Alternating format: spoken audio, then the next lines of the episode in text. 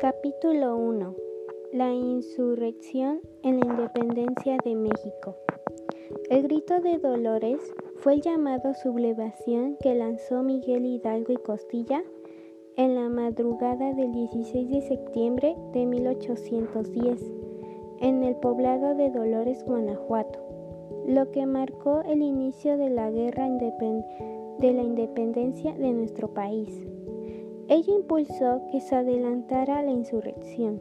La independencia de México fue la consecuencia de un, progreso proceso político y social resuelto con armas, que puso fin al dominio español en la mayor parte de los territorios de Nueva España y dio inicio al primer imperio mexicano de 1810 a 1815, la insurgencia se apoderó del escenario mexicano criollo.